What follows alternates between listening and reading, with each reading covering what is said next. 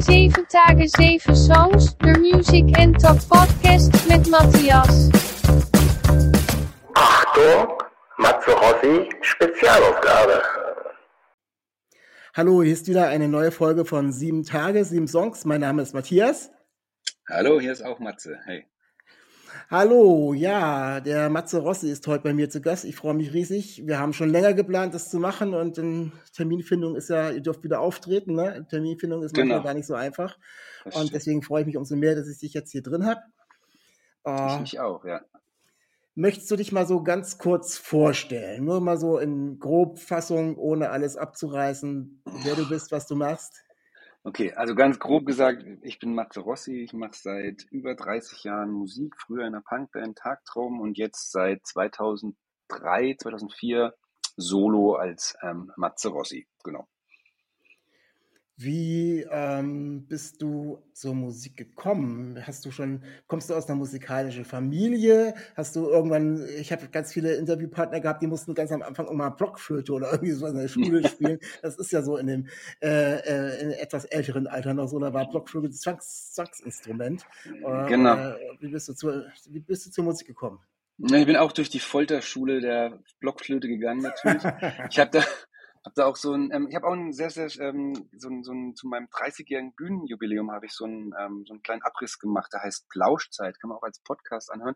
Aber so ganz kurz, ja, also meine Familie ist ähm, sehr musikalisch definitiv und ähm, meine, mit meiner Mutter habe ich immer sehr viel gesungen und da war irgendwie schon relativ früh klar, dass ich eigentlich auch so die Töne treffe und ähm, genau und für mich war aber immer wichtig, irgendwie ähm, Instrument zu spielen, mit dem ich irgendwie äh, gleichzeitig singen kann. Und deswegen bin ich irgendwann bei der Gitarre gelandet und mich hat schon im zarten Alter von 10, 11, 12 ähm, Punkrock total interessiert. So. Also auch ähm, durch ältere ähm, Schüler praktisch, die mir an der Schule dann immer die Platten von ähm, Ärzten, Hosen oder früher halt auch so Metal-Bands dann zugesteckt haben.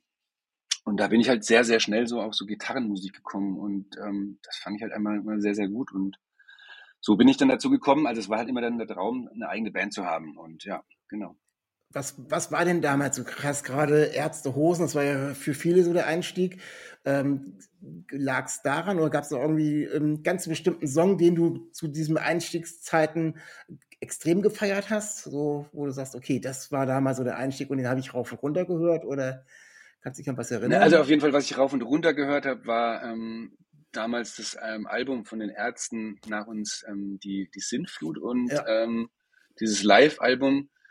Und ähm, von den Hosen war es definitiv so mein, das zündende Album für mich, das bis zum bitteren Ende. Also auch, also auch prägend, also fällt mir jetzt gerade ein, zwei Live-Alben. Und ähm, das, das sehe ich jetzt ja eigentlich auch gerade so in meiner Musikkarriere irgendwie auch so, dass einfach so für mich das Live-Spielen und das Unterwegssein und ähm, mit den Menschen zusammen da irgendwie so ein was zu feiern und zu zelebrieren, eigentlich so das, der, der Kern von der ganzen Sache ist. Und ja, vielleicht ist es tatsächlich auch so. Finde ich ja total interessant, dass ähm, die Frage, das habe ich noch nie, so- noch nie so gesehen.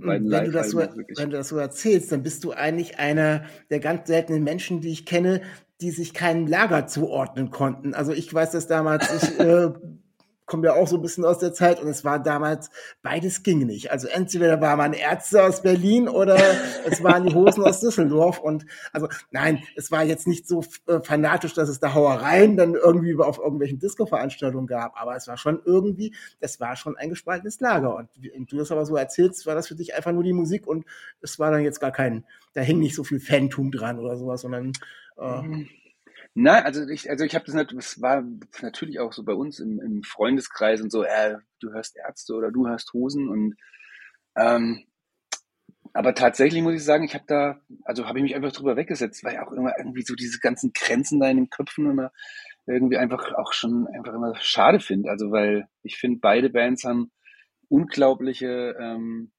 ja, einfach unglaubliche Zeit, die die schon Musik machen und, und auch was die damals gerissen haben. Und also, warum muss ich mich da irgendwelchen Lagern zuordnen? Das war natürlich, also klar, war das von denen ja auch immer so propagiert und ähm, haben die natürlich auch gefördert, aber das, ähm, ich glaube, dass das insgesamt auch eigentlich nur alles irgendwie auch Witz war. Und ich, also ich habe bestimmt auch irgendwann mal gesagt, so, äh, den Ärzte-Song finde ich scheiße oder irgendwas oder den Hosensong finde ich scheiße, aber im Prinzip geht's ja da um, um das Ganze. Also und ja, habe ich mich nie zugehörig gefühlt, jetzt einer einem Lager mehr oder weniger. Ja. ja letztendlich geht es tatsächlich um, um die Art der Musik und dann eben auch noch äh, deutsche Musik. Ähm, war ja. das so ein bisschen der Grund, dass du dann auch für dich gesagt hast, ähm, du hast dann mit Tagtraum Musik gemacht? Mhm. Ähm, dass es eher so in die Richtung geht, weil jetzt, du hast ja später auch schon immer jetzt wieder, immer wieder auch auf Englisch gesungen. Ist Deutsch so deins? Und also das Ding ist einfach, dass ich mich auf, also in der deutschen Sprache einfach ähm, viel, ähm, ja, viel tiefer, sage ich mal, ausdrücken kann oder dass es mir leichter fällt, ähm, Inhalt zu transportieren. Zu singen macht es mir tatsächlich oder melodiemäßig ist es schöner auf Englisch zu singen. Deswegen ähm, mache ich eigentlich auch gerne beides auch wieder so, dass ich da nicht mich festlege, irgendwie was was ist. Aber natürlich liegt da der Schwerpunkt schon irgendwie auf dem Deutschsprachigen, weil ich mich einfach da besser ausdrücken kann. Du hast da ganz viele Jahre ähm, Tagtraum gemacht. Ich weiß nicht, acht oder zehn oder so oder noch länger? Ja, es war sogar, ich muss sagen, es war zwei, 1993 haben wir uns haben wir angefangen und 2006 aufgehört. Also das waren dann ähm, 13 ja, Jahre. 13 Jahre sogar. Ähm, Gab es eine bestimmte Zeit, wo du sagst, okay, äh, das war das war die geilste?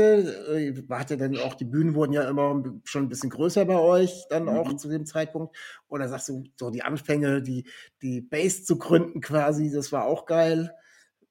Wie würdest du es so im Nachhinein sehen? Oder hat ja, es war Zeit insgesamt, insgesamt war es halt auf jeden Fall so, ja, wie es halt ist, einfach so, das ist das Wichtigste im Leben eigentlich, so diese, diese Band und mit den, mit den Sandkastenkumpels irgendwie da auf Tour zu sein, also da so diesen großen Traum, sich da zu erfüllen, eine Band zu haben und unterwegs zu sein und ich kann das jetzt gar nicht sagen. Also für mich waren es ja zwei Phasen. Es gab ja diese die ähm, Quartettphase, wo wir zu viert mit dem Gründungs mit der Gründungsbesetzung gespielt haben und dann sind ja zwei ausgestiegen und dann haben wir nochmal im Trio weitergemacht mit dem Schlagzeuger aus der Urbesetzung und mir und noch einem neuen Bassisten mit dem Jörg Holdinghausen.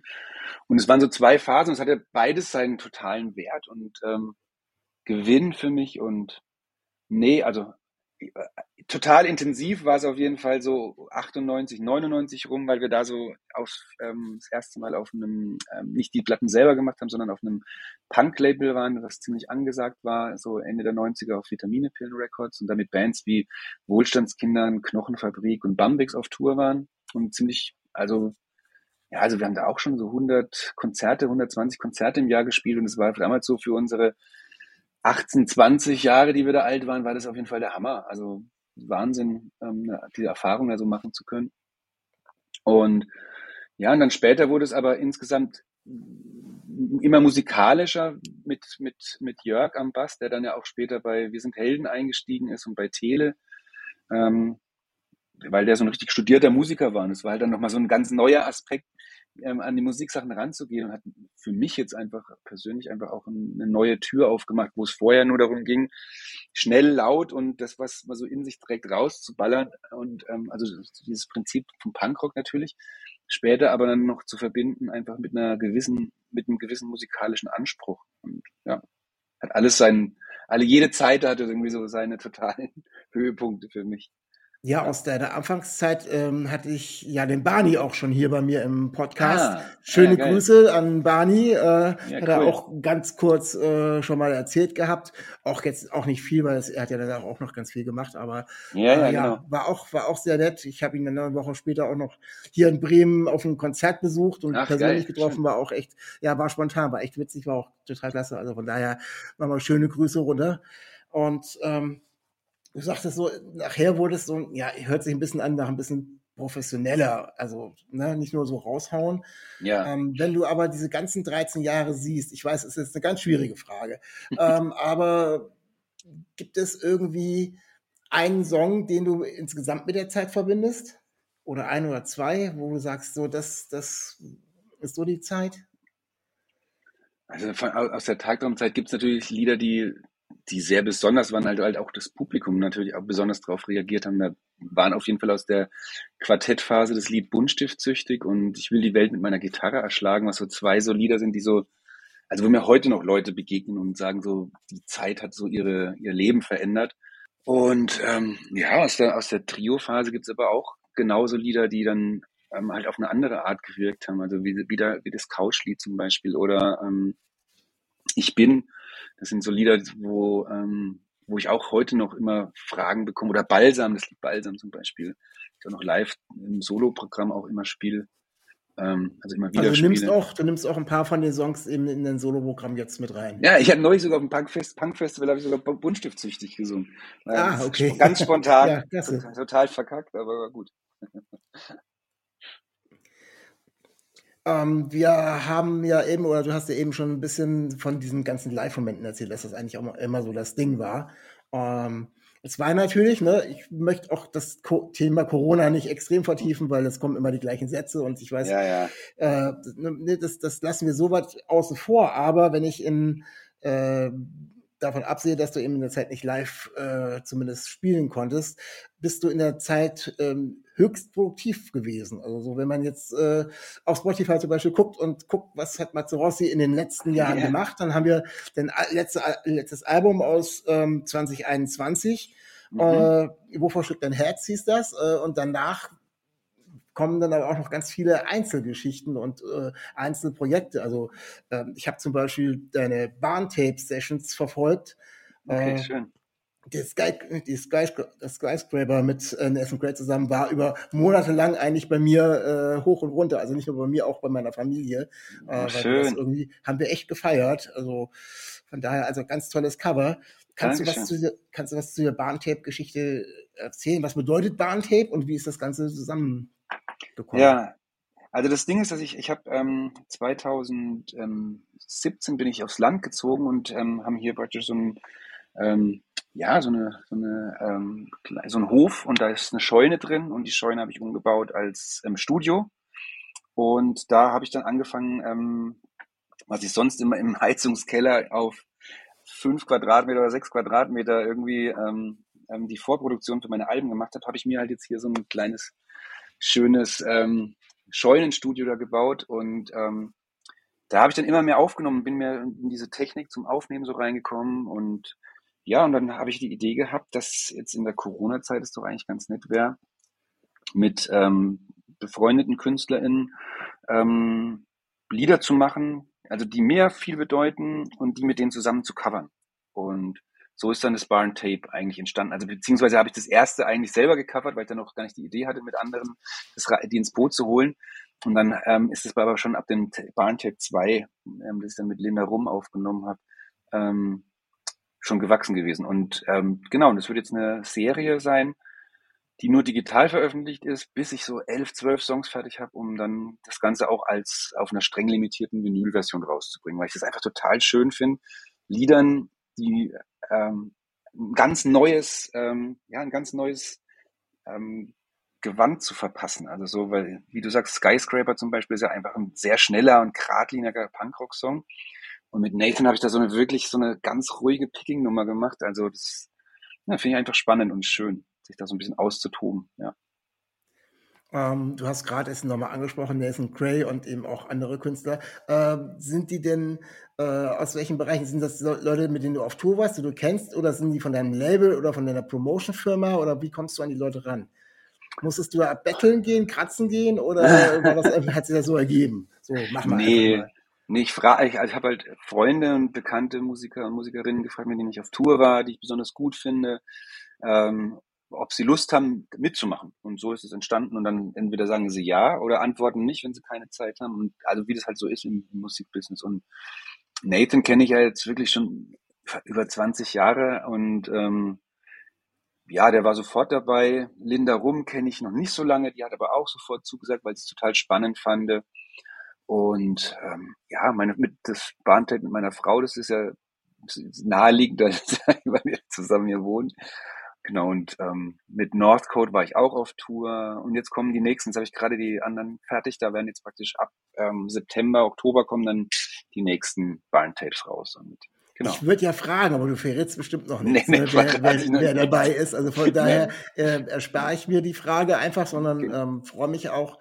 Äh, drauf und bin einfach gespannt, was da. Ich denke mal, du wirst den auch so nach und nach ähm, releasen. Genau, ab Oktober kommt dann jeden, ab Oktober jeden Monat kommt ein neues Barn-Tape wieder. Genau, über die Wintermonate. Da sehr schön, freue ich mich schon drauf. Bin gespannt, ja, was, was, da, äh, was da so kommt. Also vor allem auch die Kombination der Künstler und äh, die Veränderung der Songs. Also es ist wirklich eine spannende Geschichte muss, jeder hatte so seine eigenen Favoriten, weil er irgendwelche Lieder schon besonders gut fand ja. oder sonst irgendwie, aber allein äh, das Rangehen, äh, das eben einfach mal anders zu machen und äh, auf eine ganz eigene Art, finde ich schon wirklich äh, eine ganz spannende Geschichte. Ähm, wenn du jetzt dir die Künstler rausgesucht hast, ich stelle jetzt mal so eine fiktive Frage. Ähm, ja. Du hast das jetzt aus dem ganzen Umfeld gemacht, Leute, die du kanntest. Wenn du jetzt, äh, wenn die Wunschfee da wäre, und äh, du hättest einen Wunsch frei, einen Künstler, äh, den du, äh, mit dem du ein Bahntape aufnehmen könntest. Ja. Ähm, hast du, würde sofort spontan jemand in den Sinn kommen oder äh, wo du sagst, ja, da brauche ich schon einen Wunsch für, für, das wird wahrscheinlich sonst nicht funktionieren. Äh, wer mhm. wäre das und warum? Hast du eine Idee? Also wirklich Wunsch für, also mit wem ich total gern einfach mal einen Song machen würde, wäre ähm, Phoebe Bridgers auf jeden Fall. Das finde ich total mega. Ja, also auch spannend so. Ähm, ich würde gerne mit, mit Bonobo zum Beispiel, was so, so auch musikalisch, also mal in eine ganz andere Richtung ist, würde ich gerne was machen. Also mit denen zusammen. Also nicht kein Song von denen, sondern. Nein, nein, schon klar. Darum ging es genau. ja auch irgendwie zu sagen, so, genau. Äh, ich na, komme ich jetzt irgendwie nicht ran, aber wenn schon die Wunschfee da ist, ne, genau, einmal, das, einmal Phoebe Bridges hierher so ungefähr. Ja, genau, das wäre auf jeden ja. Fall ähm, ja, das, da hat die, die Wunschfee schon viel zu tun, glaube ich. Genau, mit den beiden wären schon der Hammer. ähm, du machst ja so und so, aber auch nebenbei, ohne die Bahntapes jetzt da äh, überzustrapazieren, ähm, ganz viel mit anderen Musikern. Also wenn man, wie gesagt, da einmal kurz reinguckt, äh, dann findet man Songs, äh, wo du mit den Donuts was aufgenommen hast. Mhm. Äh, dann hast du äh, auch auf Englisch irgendwie mit Mia Dries aufgenommen. Me, me and Rias, genau, ja. Ja, mhm. genau. Mhm. Äh, das letzte, was ich hatte von dir, was ich auch total klasse fand, war mit Audible zusammen. Wo ihr ja, Stille aufgenommen. Mhm. Das war auch total klasse. Also du machst da schon irgendwie eine ganze Menge. Macht dir das besonders viel Spaß, da mit anderen Künstlern zusammenzuarbeiten? Ja, das war, ist auf jeden Fall ein sehr langer Prozess gewesen, weil ich eigentlich ähm, immer ein sehr krasser Eigenbrötler war und nie was ähm, mit anderen so groß gemacht habe, außer aus meinem Kreis, so wie bei Tagtraum oder dann eben ähm, im Freundeskreis die Leute, die ich in die Band geholt habe, weil ich eigentlich ähm, immer gedacht habe, ich bin ein sehr, sehr schlechter Musiker. Ich habe nie ein Instrument gelernt und kann das eigentlich alles gar nicht und hatte da immer sehr, sehr große Hemmungen, mich mit also anderen zu öffnen.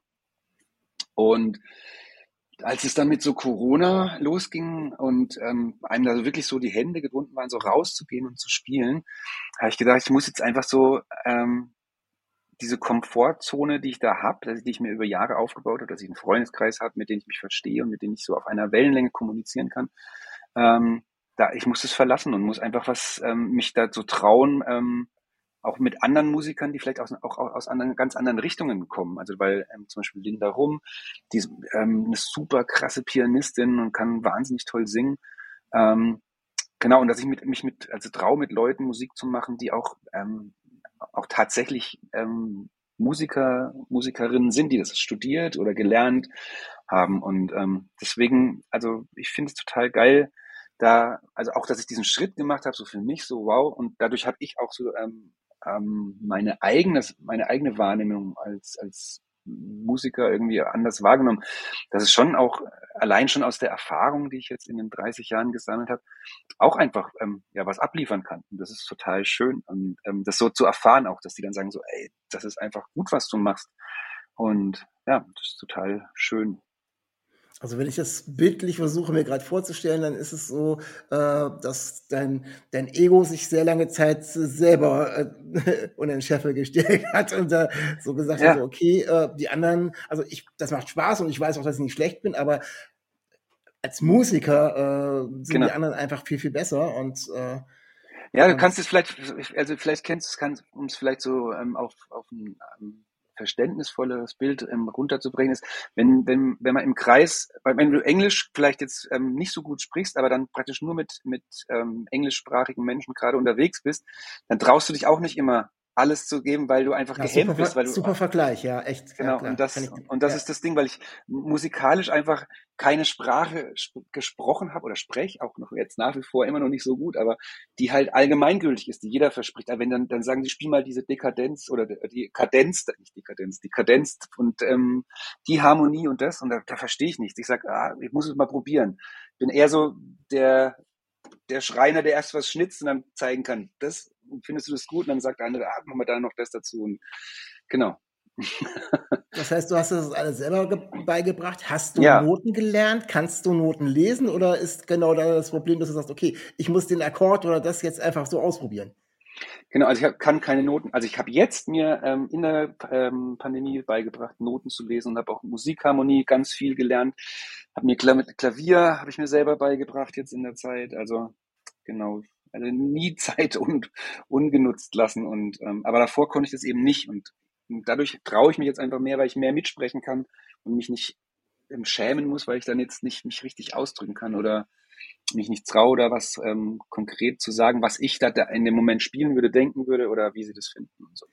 Aber hast du denn da vorher irgendwie mal schon auch negative Erfahrungen gemacht, dass da irgendeiner, äh, so ein halbwegs professioneller Musiker, äh, so den Louis hat raushängen lassen nach dem Motto, na, das ist doch klar, dass was jetzt, was dir jetzt gesagt hat, warum was, oder, oder war das einfach Ja. wirklich nur ein Gefühl? Nee, das war schon, also, ja, also so offensichtlich.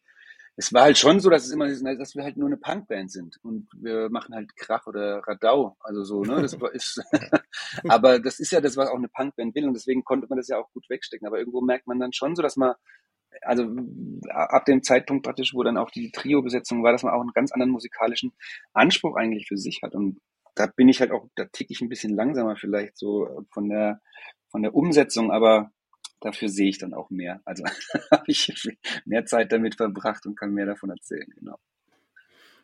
Wenn du äh, sagst, du bist dann selber auch ein bisschen professioneller geworden, äh, wenn ich jetzt mal dein letztes Album äh, nehme aus 2021, wovor schlägt dein Herz? Wie lange hast du da gebraucht zu sammeln? Oder hast du es in Jahren zusammengesammelt oder hast du dich bewusst hingesetzt, ich mache das jetzt? So vom Prozess her. Es gibt, Ja, der Prozess war folgender. Ich habe 2015 das Album Ich fange Feuer aufgenommen, das das erste Mal dann auf Antics Records rausgekommen ist und hab, war dann wahnsinnig viel auf Tour. Also da habe ich ja, das war eine Zeit, da habe ich ähm, von 2016 bis 2019 pro Jahr 150, 160 Konzerte im Jahr gespielt. okay, ja. Und ähm, da war wenig Zeit, um, um neue Songs zu schreiben, weil ich einfach wirklich alles gespielt habe, was ging. Also war ich in Kalifornien auf Tour, war, habe ganz viele Support-Geschichten für Chuck Reagan, für mit Northcote zusammen eine schöne Tour gespielt und genau und ähm, da war wenig Zeit und dann war aber immer wieder mal so Ideen, die ich dann so festgehalten habe und habe dann einfach auch immer Lieder gesammelt und ich mache das auch immer so, dass ich die mir einfach in mein Handy reinspiele, die Ideen. Und dann habe ich mich 2020 einfach hingesetzt und habe gesagt, müssen wir das neue, muss ich das neue Album machen. Und ähm, habe dann ein, es waren dann, glaube 25 Songs und ich glaube 14 haben es aufs Album geschafft. Also ähm, genau. An welchen Song von dem Album hast du am meisten zu kämpfen gehabt? Gibt ja immer so Sachen, wo man immer noch nicht zufrieden ist, die man eigentlich total gut schon findet, und, aber dann weiß ich ganz genau, ah, da könnte ich noch ein bisschen, das könnte da noch ein bisschen besser klingen. So, welcher, welcher Song von dem Album hat dir den meisten Nerv quasi geraubt? Puh, das ist echt schwierig. Ich glaube, am meisten Nerv hat mich der ähm, das Leben will, weil ähm, das ein sehr, sehr schwieriges Gitarrenpicking ist und das eben sowas für mich ist, was, ähm, weil ich ja eher so grob gehobelt bin und aus dem Punkrock komme. Und das war so für mich so ein Ziel, dass ich da auf dieser Platte aber auch viel ähm, so fragilere Sachen zeigen kann und möchte. Und das war an der Stelle halt, ähm, ja genau, das Leben will. Also der, Du sagst, du machst jetzt, äh, hast die Bahntapes jetzt schon im Kasten und das wird jetzt, ja, kriegt jetzt quasi noch den Feinschliff. Ähm, jetzt freust du dich natürlich auch wieder auf Tour zu gehen, wie alle, ne, irgendwie endlich mal wieder spielen zu können. ja. Ähm, hast du denn schon so, äh, so ein paar Pläne, dass du sagst, okay, ich habe schon ein bisschen was in der Tasche und ich gehe zumindest so in Richtung nächstes Album oder ist das jetzt erstmal jetzt erstmal wieder live spielen und ähm, nicht danach irgendwie beim nächsten großen Lockdown oder was weiß ich, Mhm, bei den. Affenpocken oder was auch immer noch uns Ja. alles droht, äh, dann sich wieder ans Album ranzumachen oder Hm, ja, für mich ist so, dass ich jetzt, also im Sommer natürlich ähm, mitnehmen, was geht an, an Konzert, Konzerten. Aber dass ich mir für den ähm, Herbst und Winter gar nicht so viel Live-Aktivität vorgenommen habe, weil, also ohne jetzt einen Teufel an die Wand malen zu wollen, aber ich befürchte fast, dass es ähm, nicht so ähm, ähm, konzerttechnisch weitergehen wird. Und da, um mich nicht zu enttäuschen und auch nicht ähm, die Hörer und Hörerinnen zu enttäuschen, die auf die Konzerte gehen wollen und sich dann Tickets kaufen und das wieder zu bewerben und dann wieder zu verschieben, habe ich mir vorgenommen. Muscle, ja. Genau, habe ich mir einfach vorgenommen, dass ich diesen Herbst ähm, ähm, und diesen Winter komplett mit Schreiben verbringen werde und ähm, um Mitte nächsten Jahres ein neues Album zu veröffentlichen. Also das ist so der Plan, genau. Was jetzt dann passiert, wenn jetzt viele Anfragen kommen, wenn es doch geht, zu spielen, werde ich natürlich spielen, weil das einfach das für mich das Schönste ist. Ähm, aber so vom Plan für die neue Platte ist auf jeden Fall, dass im nächsten Jahr was Neues kommt. Ja. Ähm, das ist ja so ein bisschen entgegen dem, was du äh, zu dem anderen Album gesagt hast, wo du gesagt hast, du hast da so ein bisschen auch die Songs gesammelt und mhm. jetzt hört sich das ja fast schon ein bisschen, also wenn du es dir vornimmst, das ist selbstgemachter Druck oder sowas. Ähm, ja. Ein paar Sachen hast du bestimmt schon im Hinterkopf, womit du was anfangen willst, mhm. aber ähm, ähm, kannst du das unter Druck, sowas abzuliefern? Wärst du ein Typ, der jetzt äh, eine Auftragsarbeit schreiben könnte, für wen anders, aber dann bis da und dahin? Oder brauchst du das so, wie du es vorher gemacht hast? Ich sammle, während ich live auftrete, meine mhm. Inspirationen und versuche es dann umzusetzen. Wie geht das also mit dem Druck? Also ich kann auf jeden Fall auf, auf, auf Bestellung Songs schreiben. Also das mache ich auch ganz oft. Dann ist es aber meistens so, dass ich die nicht unter meinem Namen performen muss oder dass ich das nicht ähm, oder es ist so, dass es ähm, eine Kooperationsarbeit ist, wo ich mich total darüber freue und reinarbeiten kann.